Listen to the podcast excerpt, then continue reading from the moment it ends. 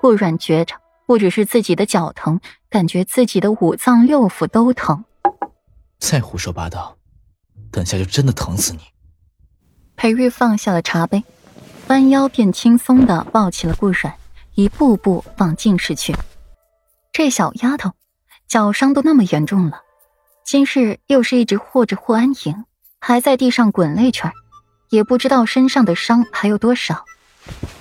我不说了，我困了，你替我洗。顾软的双臂环上了裴玉的脖子，小脸也是顺着埋进他怀里，理所当然的支使着他，眉宇间满是疲惫。先叫声夫君听听。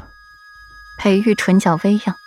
看着自己已经合上眼睛的顾软，听着他浅浅的呼吸声，不由得笑说：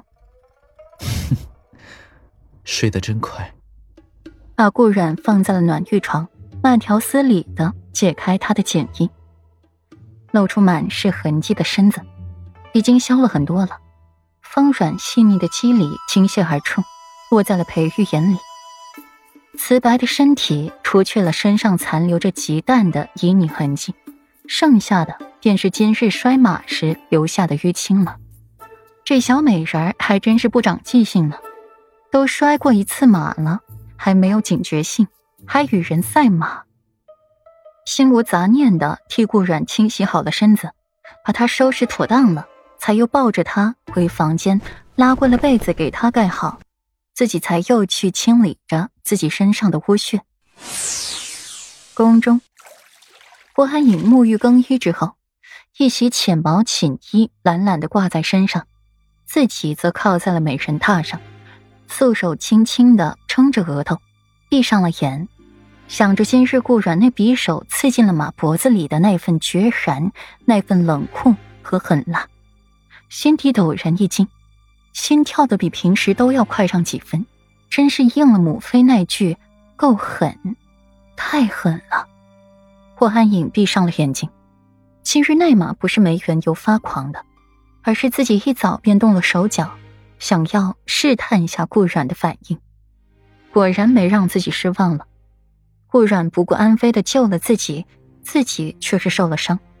而裴玉，明明自己也坠马了。可他居然对自己视而不见，一脸冷漠的领着顾染就走了，连正眼都没瞧过自己一下。沉香，去备礼，答谢今日世子妃对本公主的救命之恩。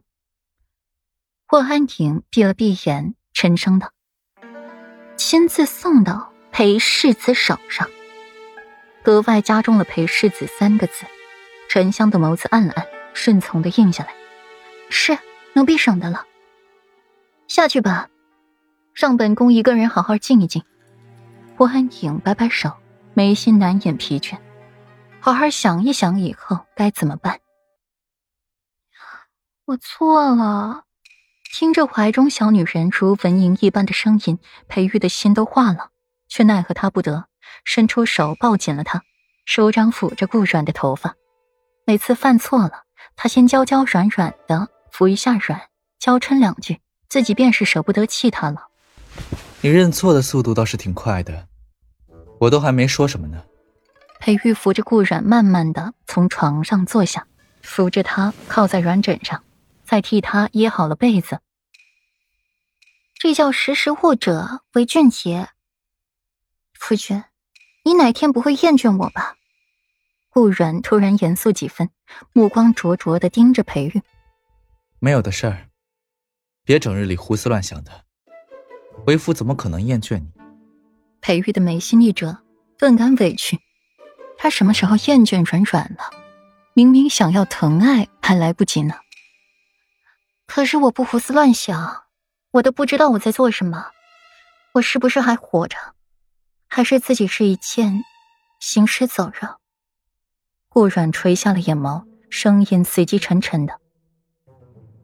我突然发现自己什么都没有，没有亲人，没有朋友，没有孩子，连你这个夫君都是患得患失的。你怎么会什么都没有？左长安是你的朋友，顾博远是你父亲，你是顾太师府的四小姐，是裴王府的世子妃，是我的妻子，你怎么会什么都没有？再有，有为夫在，你还怕自己日后做不了娘亲吗？患得患失，你在害怕什么？